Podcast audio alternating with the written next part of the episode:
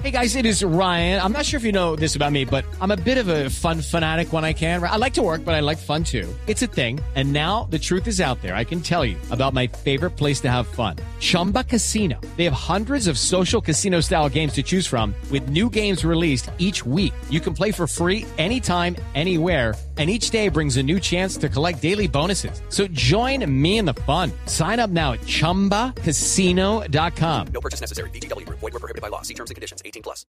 Los personajes, las historias, las anécdotas, las confesiones, las noticias, todos los temas puestos sobre la mesa. Aquí comienza Mesa Blue. Presenta Vanessa de la Torre en Blue Radio y BlueRadio.com. La nueva alternativa.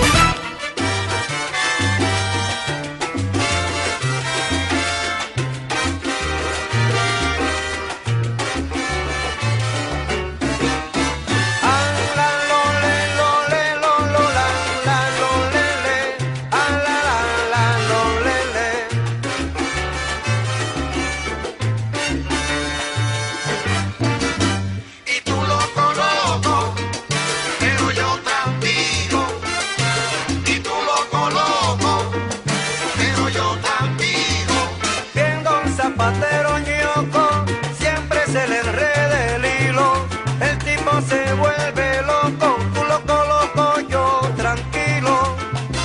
Y tú lo coloco, pero yo tranquilo. Y tú lo coloco, pero yo tranquilo. Dicen que estás como coco, como navaje doblilo. El oro te volvió loco, tú lo coloco yo tranquilo.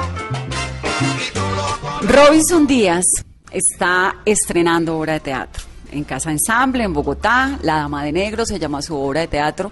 Y es una mezcla como entre misterio, un poquito de terror, mucho teatro, que es lo que sabe hacer y lo que más le gusta.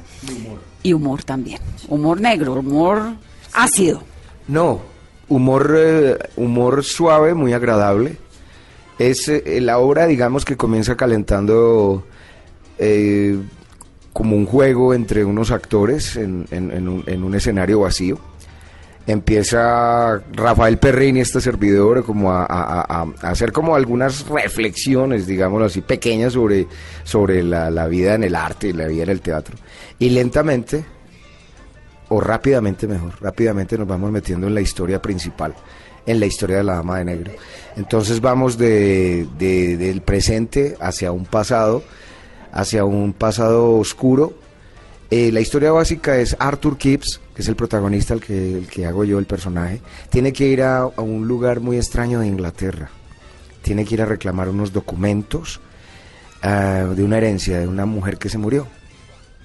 Bueno, pero saludémonos. Quiero presentar a Robinson. Estoy en este lugar maravilloso que se llama Casa Ensamble, que quienes no hayan venido, la verdad es que vale la pena porque esto es un encuentro con el teatro, con el arte, con un buen café, con una buena rumba de vez en cuando, cuando hay también exposiciones. Bueno, es un espacio absolutamente mágico creado por Alejandra Bo- Que además paisana mía, porque es caleña como yo, pero además es que rinde culto al talento y es un sitio muy especial. Entonces me vine para acá para conversar con Robinson sobre, sobre esta nueva obra de teatro. Robinson, entonces bienvenido. Muchas gracias, es un placer estar con usted aquí, Vanessa. Bueno, ¿usted es qué? ¿Teatrero, artista, actor? ¿Es qué? ¿Cómo se define? Eh, Un poquito músico. Alguna vez me acuerdo que le hice una entrevista hace muchísimos años cuando yo trabajaba en CMI, tal vez con Yuri Buenaventura, que estaba como en algo y tocaba algún instrumento. Usted era como medio músico, mejor dicho, ha hecho de todo lo que tenga que ver con escenarios. de pronto cuando fue que tú me viste en un concierto que dio Yuri Buenaventura en, en el, en la Plaza de Bolívar y me invitó como maraquero, invitado como maraquero. No, pues tengo una frustración con la salsa. La salsa la descubrí con Adriana, mi esposa, que ella es mitad paisa, mitad bayuna. Y, y en Bogotá, cuando la conocí a ella, empezamos a salir y a bailar. Nos conocimos bailando. Entonces la salsa está muy ligada a mí, yo a la, a la salsa. Y sí tengo una pequeña frustración con eso. Una, una gran frustración con el trombón. con el trombón y, siempre, siempre que, que ha habido fiestas o eso... me- me- me Usted es el que saca la maraca a medianoche. Maracas y el que hace el, y hace las veces de, de, de campanero.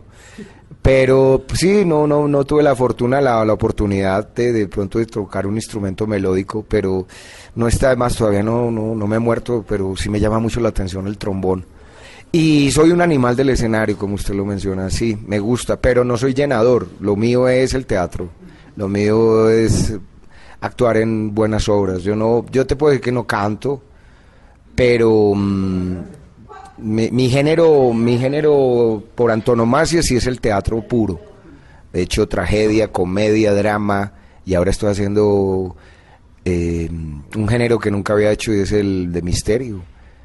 Em, pero sí, generalmente sí soy una persona dedicada al, al- al- al escenario. No, no, o sea, no, no, no pretendo hacer más allá porque, por ejemplo, la comedia musical es un género muy, muy difícil porque te toca cantar, bailar y actuar. No, el género mío es más hacia, hacia, hacia el, Dramático. Sí, al género dramático. Llevo en mi haber varios Shakespeare, varios Molière, que eso en el, handicap de un, de un- de un actor cuenta, digamos en un actor profesional en, unos pa- en los países desarrollados. Digamos, hablemos de Inglaterra. Por ejemplo, en Inglaterra, eh, así como para los golfistas, tienes un stop de, de- de- logros que se mide en no sé cuántos golpes o no eh, lo mismo pasa con el- en un país como Inglaterra Em, yo tengo varios Shakespeare en mi haber y eso eso me da mi potencia y me da solidez profesional Bueno, pues es que es un actorazo. Dígame, ¿y, y baila salsa bien? yo creo que sí claro que no bailo salsa casino o sea yo no soy de los que hago eh, volteretas y No, no, piruetas no, no, salsa caleña, pues como bailamos los caleños, que bailamos, si Adriana es entre caleña y paisa, pues uno baila salsa. más sabroseada, más hacia el goce personal que hacia para afuera. O sea, yo cuando voy a bailar salsa no voy a clases de salsa, yo no voy a, a- a exhibirme como bailarín. No voy a... Tengo muy buena colección de salsa, me gusta mucho la salsa. Es lo que me identifica a mí como, como, como en, en- cualquier lugar. En cualquier lugar de este mundo siempre voy a mis calentamientos o estaba en, los, en Japón, en, en todas partes y siempre pongo salsa y eso me identifica a mí como, como ser latino, como ser caribe, como, como de, de esta tierra y, y eso está en mi cuerpo. Metámosle salsa a esta entrevista, ¿qué canción le gusta? A mí que me gusta mucho, mucho, mucho, Primoroso Cantar, de Peter el Conde Rodríguez. Bueno, ahí tiene al Conde Rodríguez sonando, para que le pongamos musiquita este domingo.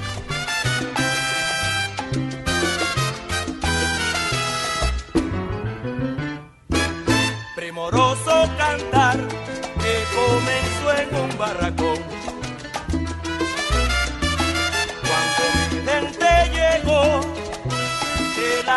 Lejana trayendo un bombón. Y en el acto empezó la poderosa inspiración. Con mi gente bailó contento noche y día al son del tambor. La negra se contoneaba. Robinson, ¿de dónde sale este niño que se vuelve teatrero, que le gustan las tablas, que termina siendo un gran actor? ¿De dónde sale? Mm, de mi familia, de mis papás. Tengo una familia que es como, yo soy antioqueño, soy de Envigado. Y hay familia de Jardín en el suroeste antioqueño, que es un pueblo bellísimo además. Los invito para que lo conozcan, es precioso. Y, y en, en mi familia ha habido siempre como mucha, mucha, muy propensos a, a la, a- a la risa, al humor, eh, a los chistes. Mi papá es un contador de chistes. ¿Es una familia grande? No, somos cuatro. Somos cuatro hijos de eh, mi hermano menor Juan David, mi hermano tercero Alejandro, mi hermana segunda Lucy y yo. Pero como las familias eh, paisas tradicionales que se reunía una cantidad de gente y los abuelos y los tíos y todo esto. Sí, los abuelos, sí, de mis tíos, sí, numerosos. Ocho por un lado y como seis por el otro. ¿Y qué pasaba en esa familia para que despertara este talento? Por eso te digo, o sea, había mm, mucho el gracejo, mi tía Adela, mi tía Elena por el otro lado, son, son, son tías y mi tía Ana Lucía, o sea, todos mis papás, mucho chiste, em, maneras de resolver las cosas con humor. Tenía que salir payaso, yo tenía que salir de alguna manera eh, por ese lado, porque muy, muy, me dice, me dice mi abuelita, me decía mi abuelita Lorenza, mi abuelita, la mamá de mi papá, que, que había por el lado, una vez le pregunté, pero yo dónde salí actor, porque o sea, nosotros no tenemos formación, o sea, yo vengo de una familia de, de comerciantes, de, de, de agrícola, campesinos, y para resultar yo universitario, con título, yo soy graduado en maestros en artes escénicas de la Escuela Nacional de Arte Dramático, titulado, concursos, con muchas cosas. Entonces, ¿de dónde resulté? Me dijo, no, siempre hay como unos ancestros en, en la familia que, que viajaban en el tren, en el ferrocarril de Antioquia, que eran contadores como de, eran como, ¿Juglares? sí, un poco. Yo no, me, no, no lo iba a decir porque es que juglar es de la Media, de la comedia del arte. Aquí eran como trovadores, eh, chistoretos, como gente que, que se rebuscaba la vida como una, una especie de arriero que lleva chismes, pero además los cuenta de manera graciosa. No había, no había una forma específica como para darle, decirle, no, yo soy actor, no, no, no, no existía eso. La actuación en Colombia es una cosa muy novedosa, es una cosa muy reciente. Hablar de cultura escénica es, eh, sin embargo, por ejemplo, una de, de los grandes de los, de los comienzos de la literatura dramática fue con la época de Bolívar. La- eh, Luis Vargas Tejada escribió Las convulsiones y fue una diatriba contra Bolívar, por ejemplo. Desde ahí comienzan, en la colonia no tenemos mucho, mucho conocimiento de textos.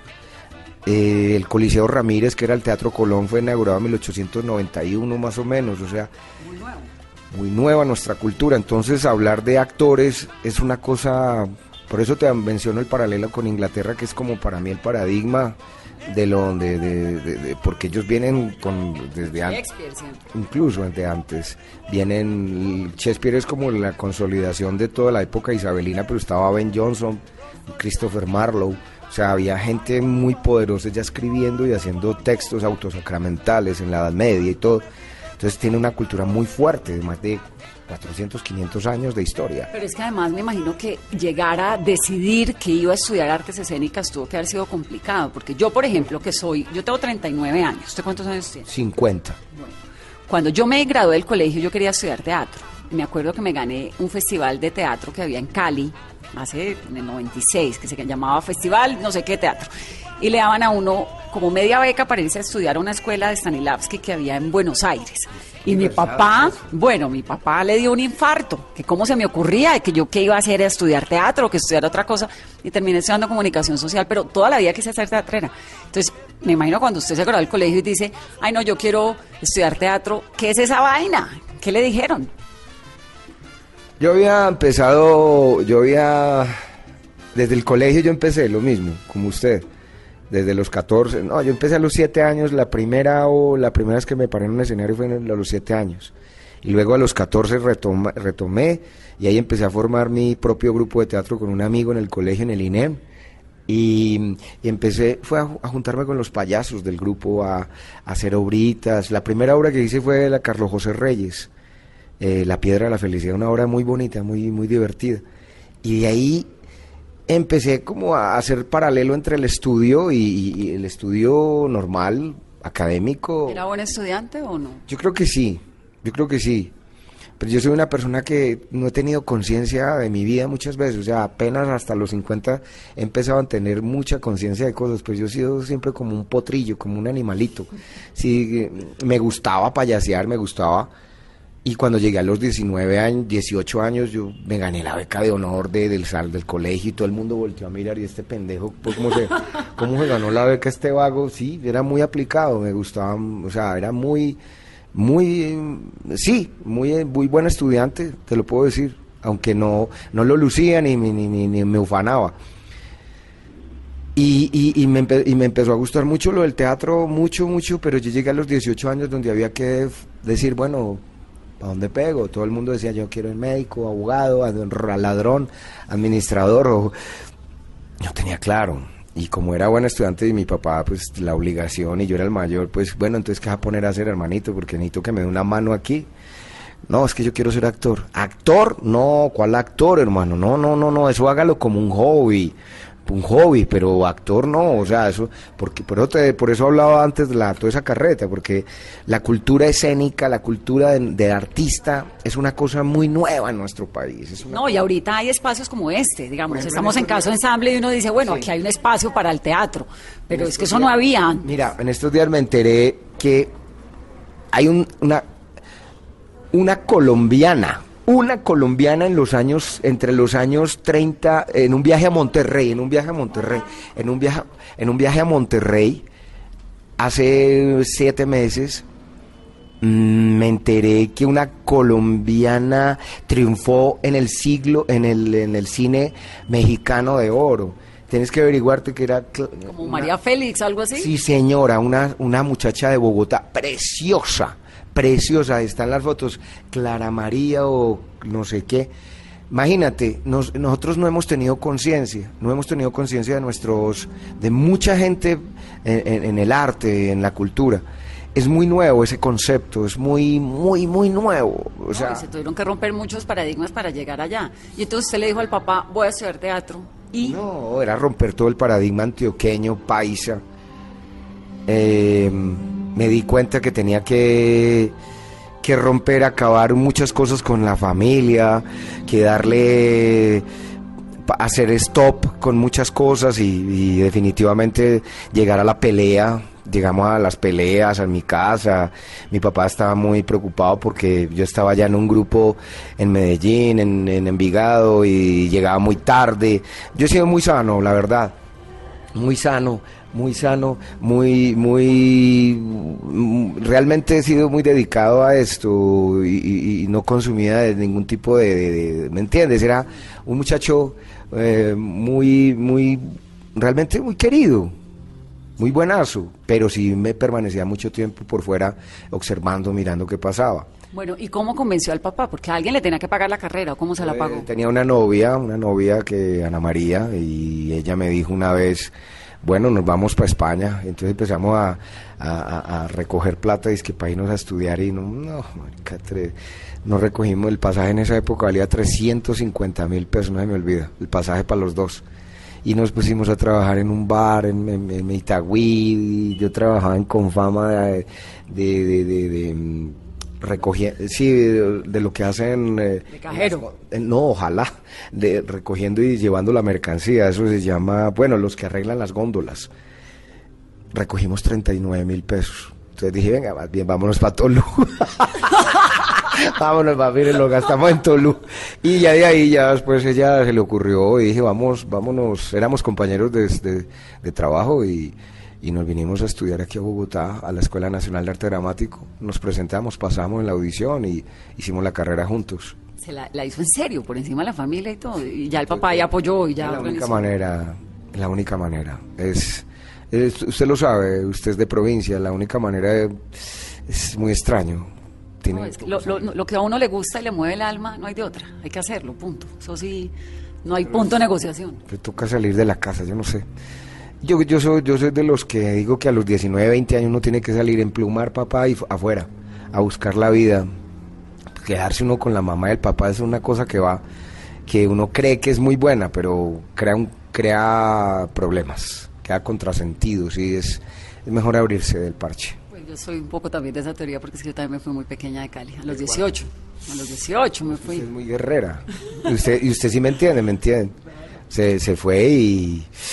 Claro, y los papás, yo, ahora que uno es padre, uno entiende, uno dice, no, cómo sufre uno los peligros, que la vida, que el reggaetón, que cómo escucha usted esa música, que, que a qué hora va a llegar, que no. ¿Sus hijos tienen cuántos años? Mi hijo tiene 19 años y yo también está viviendo el mismo proceso que yo. O sea, hemos peleado, no lo adoro, nos queremos, he llorado, se fue para Nueva Buenos Aires y, y ha sido muy duro cuando, me, cuando estábamos en el aeropuerto El Dorado despidiéndonos fue horrible, o sea, me puse a llorar como un culicagao, claro, no, pues, Ay, no, es que es terrible. Además, uno viendo los chiquiticos toda la vida. Pues las mías todavía son muy chiquitas, pero tiene que ser muy duro despedir los hijos. no, espérate, espérate Vanessa, o sea, no te imaginas eso. Jesse está bien abrigado, si no sé qué, que no le falte nada, eso es una cosa, se, pen- se empendeja aún ¿Y qué estudia? ¿Se fue a Buenos Aires aquí? a estudiar cine. Ah, No pero sigue en ética la. No sé dónde salió. y, pero se devolvió porque era una escuela de esas que la Fundación del Cine, que, que es un poco de gente que, que eh, me dijo, papi, aquí lo que, está, lo que hacen es, se sientan, se aplastan 20 personas a ver una película y la destrozan. Y yo le dije, no, devuélvase para acá, porque eso no es hacer cine. Destrozar películas y entonces es una escuela de críticos, no. Véngase más bien, porque es que para hacer cine hay que coger una cámara, hay que contar historias, hay que meterse la candela, hay que arrastrar cables, hay que buscar las historias. Eh, ¿Usted qué quiere hablar? Entonces, entonces más bien venga, eh, busque las historias acá y prepárese, prepárese más bien. Entonces está en un receso en este momento, se fue a Medellín, está con mis papás en este momento, está dándose como un borondito ahí de calma porque recién llegó hace dos meses. Eh, y está viviendo casi que con el mismo proceso mío, pero, o sea, y también de Adriana. Adriana también se fue a los 17 de la casa y a guerrear aquí en Bogotá y esto es duro. Sí, Bogotá es duro. Bogotá, para uno de provincia, empezando por el clima, por ahí. Sí, empezando por el clima y algunas personas y, la na- y que te ponen las puertas en las narices, etcétera. No es nada fácil. Me imagino que así será Nueva York, tal vez, o Estados Unidos, cuando la gente llega. En todo el El mundo. mundo entero, sí, es, la condición humana y todo el mundo la guerrea y la lucha y la saca adelante. Y bueno, usted entonces tiene 50 años, requete consagrado, o sea, si, si uno hace la lista de, no sé, los cinco actores más importantes entre actrices y actores en Colombia, sin duda mete a Robinson Díaz. ¿Por qué le gusta tanto? ¿Qué- qué lo- me dice que lo que más le gusta es el teatro. ¿Por qué ah, el teatro por encima de la televisión? ¿Por qué el teatro por encima de, no sé, de la música, de cualquier otra cosa? A mí me gusta, no, no, yo, yo, yo no he dado esa valoración. A mí me gustan los tres formatos. Me gustan mucho los tres formatos. Yo he hecho y le debo mucho a Caracol. De Caracol a Caracol hice mi carrera. Yo fui actor exclusivo 20 años en el canal. Desde el año 96, cuando empecé a protagonizar La Mujer del Presidente, hasta el año 2015, hasta el 31 de diciembre, fui actor exclusivo. Creo que fui uno de los únicos con María Cecilia Botero, no sé, no sé con quién más, Los Consentidos. 20 años exclusivo que me pagaban, trabajara o no trabajara. Yo soy de los últimos mojicones, último mohicón y le debo mucho a la televisión y he hecho cosas muy buenas y he hecho unas cosas que son unos fiascos impresionantes. Y con toda la bondad y con toda la, la- la vocación me metí, o sea, he hecho unas cosas que, que- que no quiero ni acordarme, pero también hay cosas de las cuales puedo sacar pecho. El éxito y el fracaso son parecidísimos, son iguales, la sensación es, es- casi la misma cambian solamente el acompañamiento. Que en, la, que en el éxito tienes mucha gente alrededor con vasos en la mano.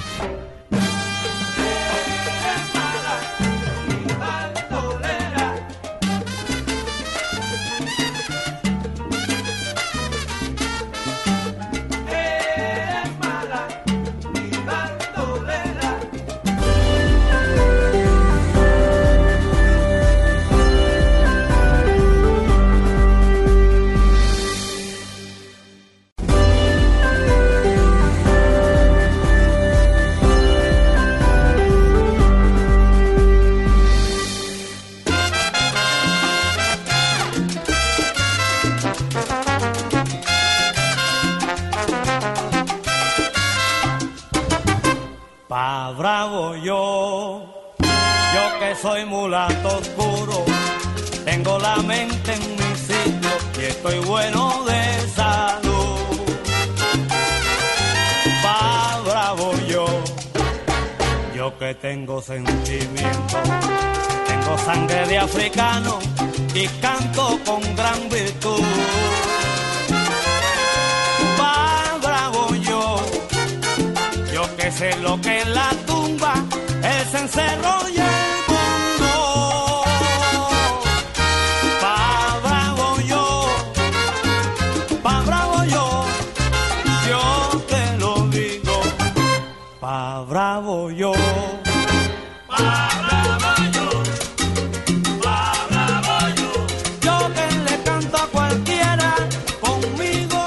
teatro es arte de los actores. El teatro es eh, eh, eh, es inmediato, es es ahí, es en caliente. O sea, no hay tiempo de edición, no hay tiempo de cortar, no hay tiempo de nada. Estás ahí delante del público y es otro cuento. Es un viaje muy extraño, es como un trance, es un trance. Es un trance el que yo vivo cada vez que me paro en un escenario. ¿Y cada público, cada noche es distinta? totalmente distinto. Y yo hago la. Te podría decir que dices, pero usted, ¿por qué no se aburre haciendo lo mismo todas las noches? No. Y es una cosa muy extraña. Y ahora que tengo la fortuna de trabajar con Rafael Perrin, porque es una fortuna, porque él es el director, el director de La Dama de Negro, y es el actor de La Dama de Negro, el original. Porque la anécdota fundamental es que yo estaba haciendo en, en México, estaba haciendo El Señor de los Cielos, eh, una encomienda que me dio Caracol Televisión que hiciera. Fui a hacer el 1 y el 2, las dos temporadas iniciales. Y en una de esas fui a ver la obra La Dama de Negro. Y me, y me aburrí al principio, los primeros 15 minutos, y después dije, y me pegó una enganchada esa obra. Una enganchada. Yo dije, ¿qué estoy viendo? Yo nunca me había asustado en mi vida. Nunca me había visto una obra de terror en teatro, en teatro. Películas y en televisión, sí. Pero en teatro, y me dos horas y me morí de miedo, me morí de miedo. Fui al camerino, pedí el favor de que me llevaran al camerino, me llevaron, me presentaron y le dije, no, yo quiero hacer esa obra en Colombia o algún día actuar con usted. El 3 de marzo realicé mi sueño, aquí en Bogotá, con producción mía, con mi dinero, con, con, con, con, con la ayuda de mi esposa, que es mi hada madrina, con, con la Casa E, con Alejandra Borrero y Catherine Nifeler, porque tengo que darle los créditos, y Manuel Orjuel, Patricia Grisales, que también estuvo, pero Rafael Perrín. Y con ellos me he dado cuenta que todos los días, y yo le he preguntado, maestro, ¿usted no se cansa de 23 años hacer lo mismo todas las noches? Y me dijo, no, no, porque lo importante es hacer una cosa, una, una cosa, pero bien. ¿Hay espacio para improvisar? En esta particularmente eh, trato de que no. Yo soy muy morcillero, yo soy experto en morcillas. Soy de Envigado, además. Qué Soy- morcillero. Ese término no lo conozco. Sí, es un término muy, de- muy teatral, es el que mete morcilla, el que improvisa mucho y mete cosas que no están en el libreto original. Yo soy muy morcillero, o sea, meto mucha cosa de mí. El cabo, por ejemplo, es un personaje muy de mi propia cosecha, muy morcillero, o sea, mucha morcilla mía, mucha aporte personal, es la morcilla. Y en esta obra el rango de improvisación es muy pequeño, muy pequeño porque el libreto está estupendamente bien hecho, entonces eh, tengo que trabajar al estilo londinense, es decir, respetando lo de la estructura. En la televisión hay, hay que le debo mucho y además la, la- lo famoso, lo, lo más paradójico es que yo nunca soñé ser actor de televisión, nunca. Yo siempre me, me- me- me ha gustado el escenario, el escenario en vivo y, a la televisión le debo mucho y agradezco mucho, pero mis construcciones y mis participaciones en televisión están supeditadas mucho de la mano de unos muy buenos libretos y siempre pues tengo que decirlo, que Caracol, o sea, porque si tú puedes ser muy buen actor, pero si no tienes una producción que te respalde como ha sido Caracol, con unos muy buenos libretos, con ese padrinazgo tan fuerte que hay allá, que tuve, pues no puedes hacerlo. Y en cine, el cine es un lenguaje, la televisión es un lenguaje más de productores hoy en día, más industrializado. El director casi que hasta pasó a un segundo, a segundo punto.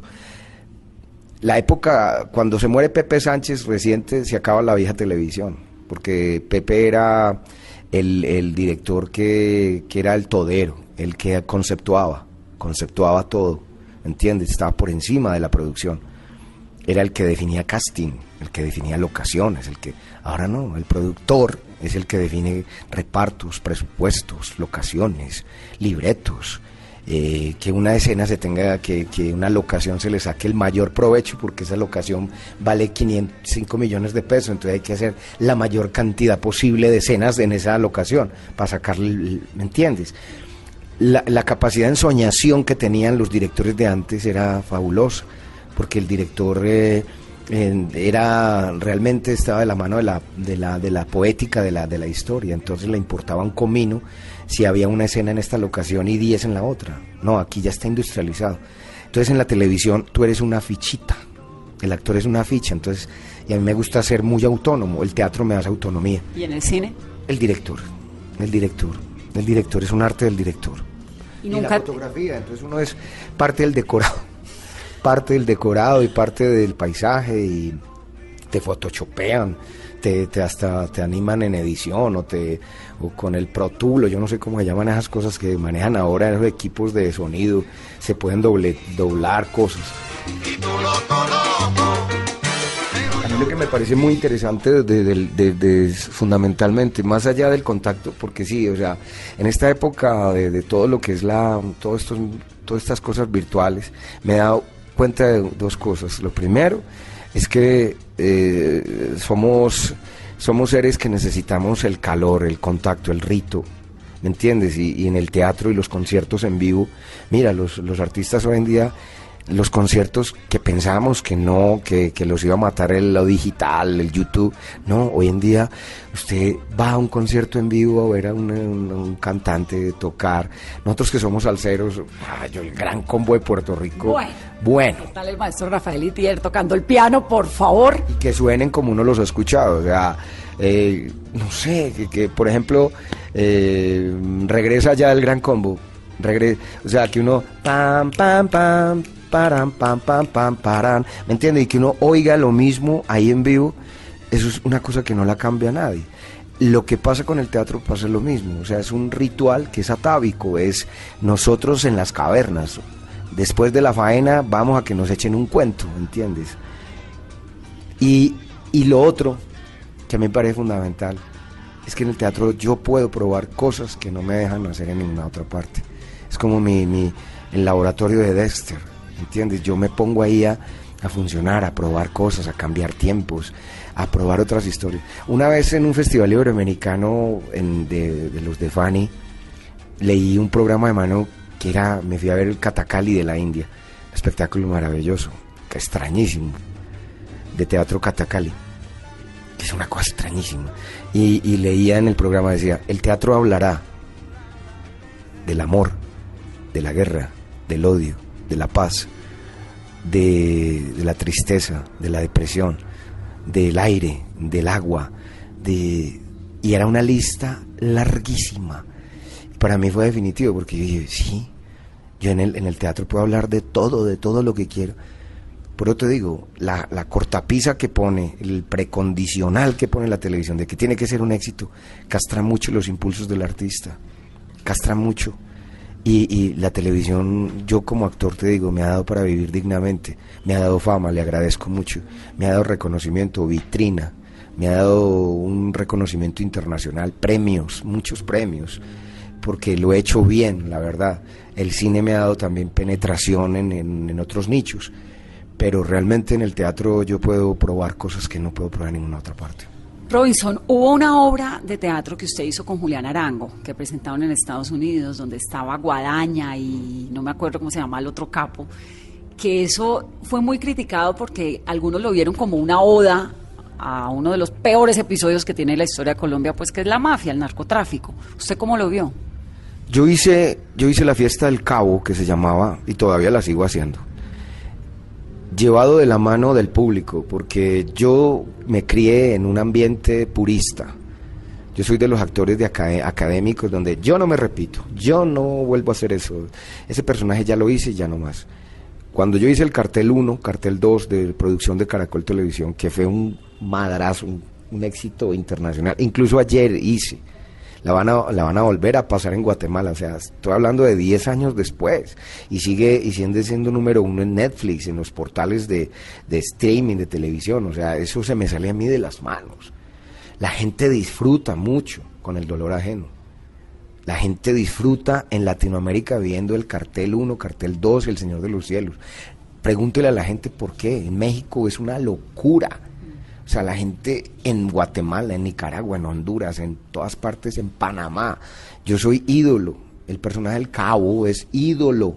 Hay cevichería el cabo, trasteos el cabo. En México es impresionante. Yo me conozco México de, de, de- de- De cabo a rabo. de cabo a rabo, desde Tijuana hasta Chetumal, desde Colima hasta Reynosa, me la conozco completa.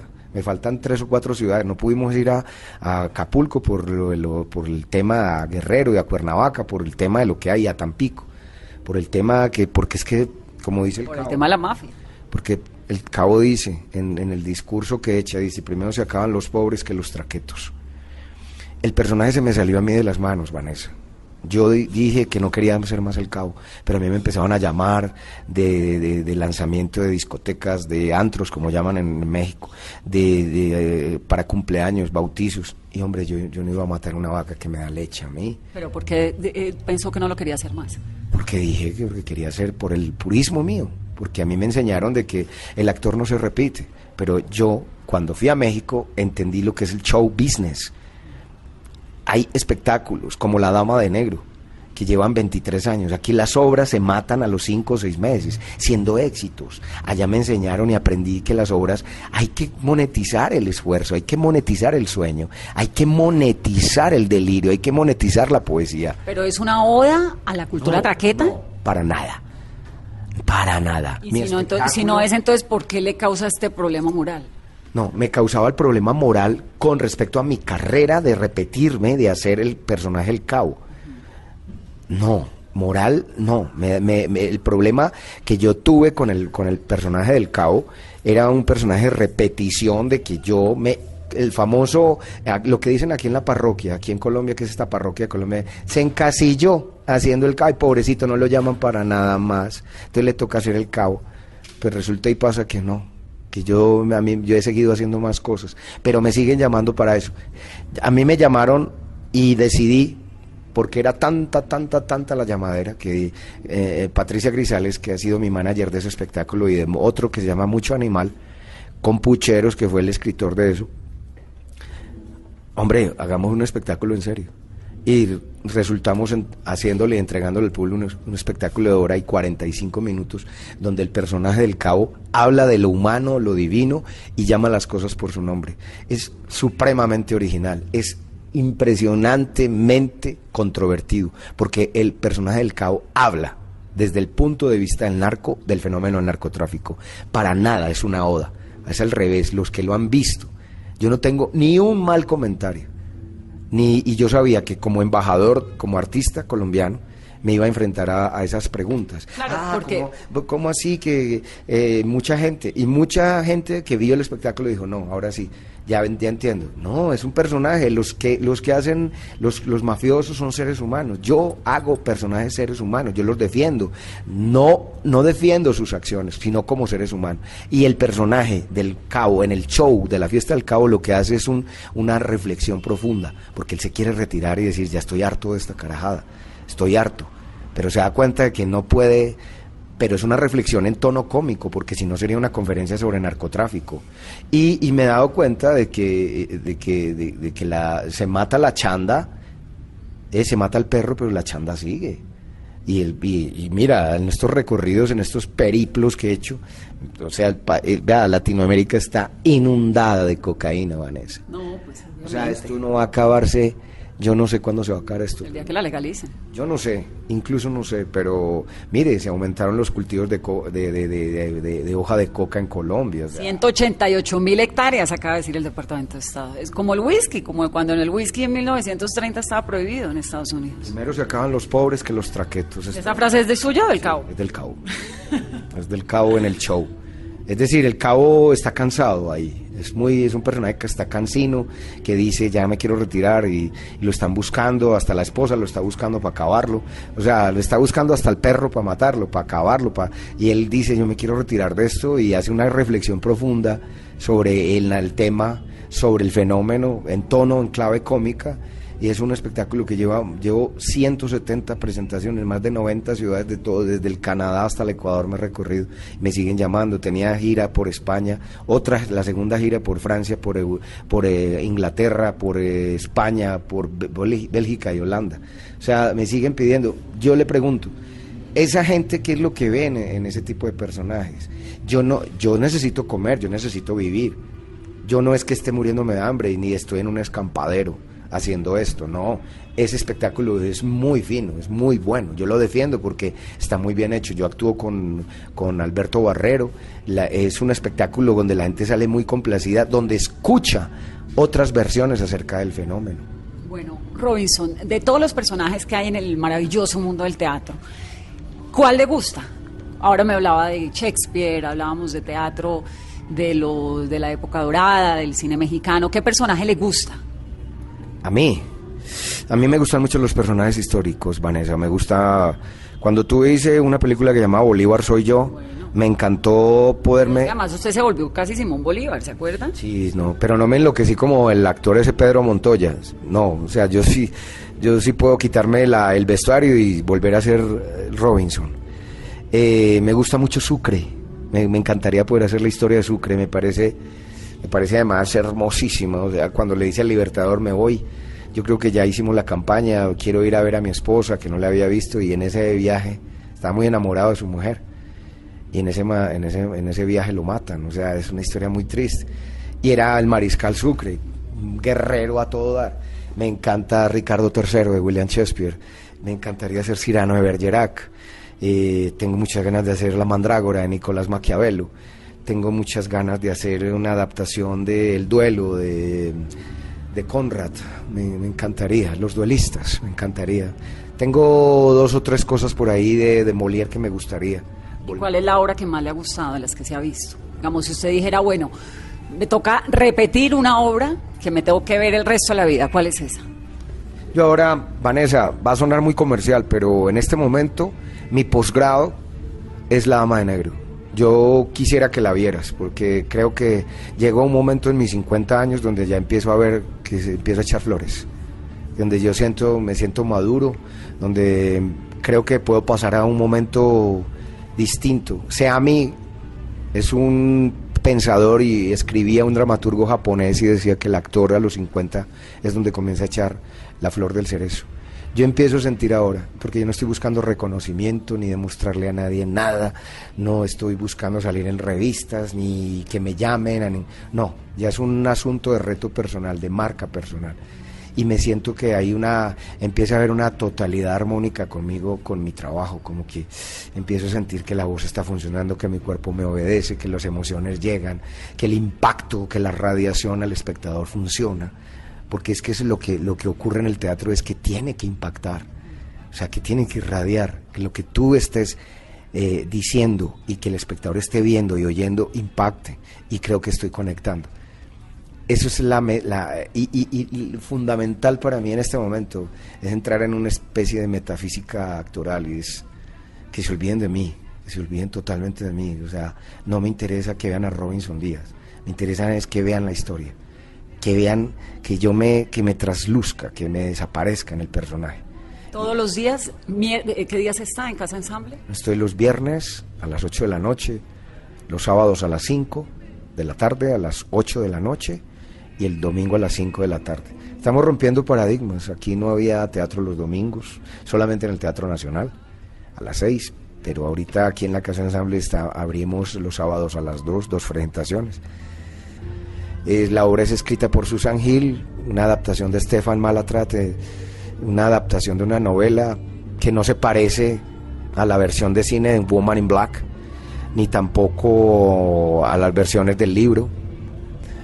Me atrevería a decir que, y con toda humildad lo digo, la versión que tenemos de teatro es muy buena, muy buena, muy poderosa, porque tú puedes creer que en dos horas te peguen una asustada como la que estamos asustando y la gente sale asustada muy bien, ¿me entiendes? O sea, porque eso es de los aspectos que más me interesa a mí como actor, que la gente salga compensada. Aquí estamos acostumbrados a que, a que, a que nos estafen y no valoramos el esfuerzo que hace el público. Ponte en tu lugar como público, que tú cojas un taxi o agarres un bus o te metas en, no sé, en la fila, el parqueadero, que lloviendo, el frío, salir de la cama, de la casa, hacer la fila, comprar la, la, la boleta para que para meterte a ver una hora donde te, te estafen un hueso. No, aquí no, aquí es casi, te puedo garantizar, satisfacción garantizada. La gente sale absolutamente feliz porque más que una obra de teatro sale como en una pequeña experiencia temática no es la casa del terror, no has descabezados, no hay gente cortada, ya tenemos con el terror que hay en este país, es, es, eh, eh, eh, te metes en un ámbito como, como si casi apela a los, a los miedos infantiles que tenemos, a los fantasmas que hay debajo de la cama, a las apariciones en cementerios, a esa cosa del cuento de que cuando nosotros nos cuentan un- una historia de terror, de susto, de suspenso, esa es esta obra.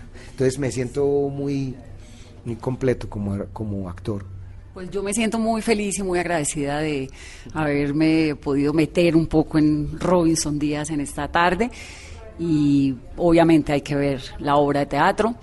Y Robinson, me alegra mucho, entre todo además, que esté bien, que esté con su señora, que es hermosísima, que hayan superado toda esa cantidad de cosas que obviamente aquí la gente está esperando que le pregunte, no lo voy a hacer porque respeto y profundamente la vida íntima de la gente.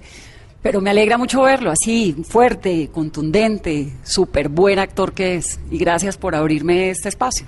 No, usted, Vanessa, eh, maravillosa periodista. Me, me- me- me siento muy honrado, me parece usted formidable. Eh, me, siento muy contento de poder estar eh, conversando con usted, porque además usted es tan brillante y hace, le hace un homenaje tan bueno al periodismo, a- a- al periodismo bueno, al periodismo que, que no son relacionistas públicos ni aduladores, sino de verdad que indagan en la noticia y, y me encanta que me haya podido escudriñar, le agradezco mucho. Estoy muy feliz, Robinson. Gracias. Y ustedes terminen de pasar una tarde muy feliz. Ay, por supuesto, que ir a teatro. Soy Vanessa de la Torre y esto es Mesa.